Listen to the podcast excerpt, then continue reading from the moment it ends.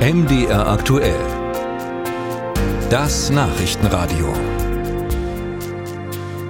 Wirtschaftskraft und Wettbewerbsfähigkeit in Deutschland sind in Gefahr und deshalb hat die Bundesregierung, die Ampelkoalition, ein sogenanntes Wachstumspaket an den Start gebracht.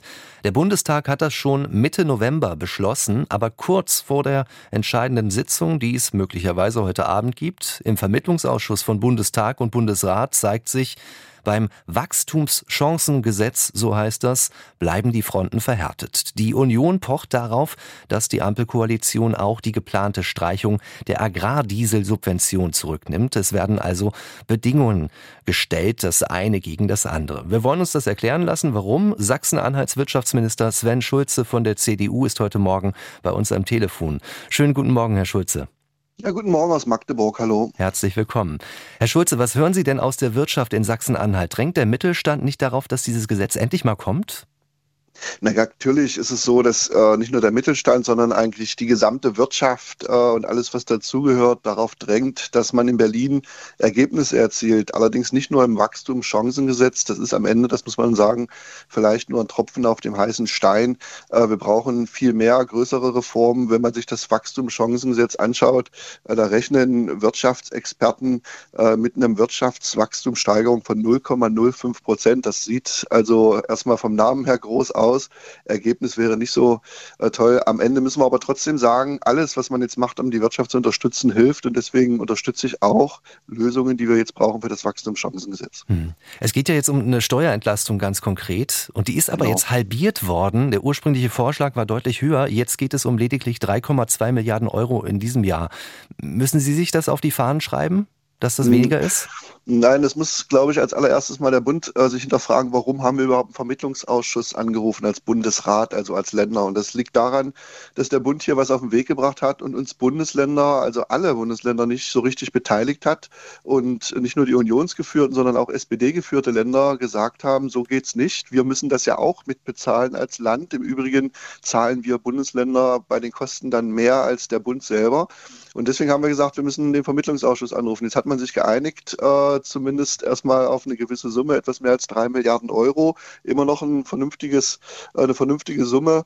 Äh, aber äh, jetzt muss man schauen, was ist dann inhaltlich dort inbegriffen und da gibt es noch ein bisschen Streit. Hm. Und Sie verknüpfen jetzt äh, zwei Themen miteinander, die jetzt eigentlich ziemlich sachfremd sind, würde ich sagen. Die Streichung der Agrardieselsubvention äh, stellen Sie als Bedingung, erst dann stimmen Sie zu. Warum machen Sie das? Ne, wir haben das von Anfang an gesagt, auch aus dem Grund, der, denke ich, schon nachvollziehbar ist. Der Bund äh, würde hier äh, sich bei dem, im Moment bei dem Paket mit 1,5 Milliarden Euro beteiligen. Gleichermaßen sagt er, er muss an anderer Stelle ähm, mehr Belastungen einführen. 440 Millionen Euro bei den Bauern für den Agrardiesel, um den Haushalt äh, zu stärken, um Mittel in den Haushalt reinzukriegen. Das heißt, auf der einen Seite entlastet er, um auf der anderen Seite zu belasten. Und wir haben klipp und klar gesagt, das Thema Agrardiesel ist auch ein Wirtschaftsbereich. Ich bin ja nicht nur Wirtschaftsminister, ich bin auch Landwirtschaftsminister, wo das Wort Wirtschaft auch beinhaltet ist. Und deswegen haben wir gesagt, wir brauchen hier eine klare Aussage auch zum Agrardiesel. Kommt ja nicht nur von den Unionsländern, auch äh, SPD-geführte äh, Länder mit SPD-Ministerpräsidenten, Frau Schwesig, Herr Weil, haben gesagt, wir brauchen hier eine Lösung. Und da ist der Bund jetzt gefordert, uns eine Lösung zu präsentieren.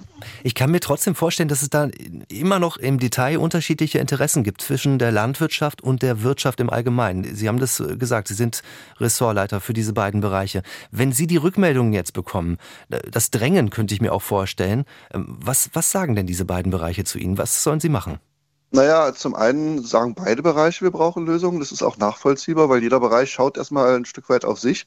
Zum anderen sage ich aber auch, äh, ich mache dieses Gegeneinander ausspielen, was jetzt hier von Seiten der Bundesregierung gemacht wird, nicht mit.